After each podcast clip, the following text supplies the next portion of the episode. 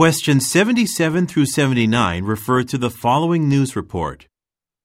In other news, Urban Lifestyles has rated Irving as the fourth best place to live in the country. The magazine publishes its list every year. Abra City was rated as the best. The cities of Huntston and Portgomery follow in second and third place, respectively. Our city, Irving, comes next. An editor at the magazine wrote that several factors influenced their decision, including our excellent parks and public transport system.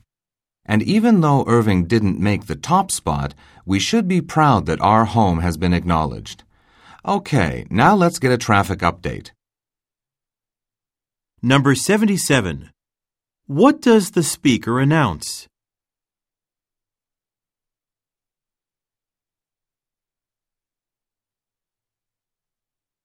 Number 78. Where is the broadcast being made?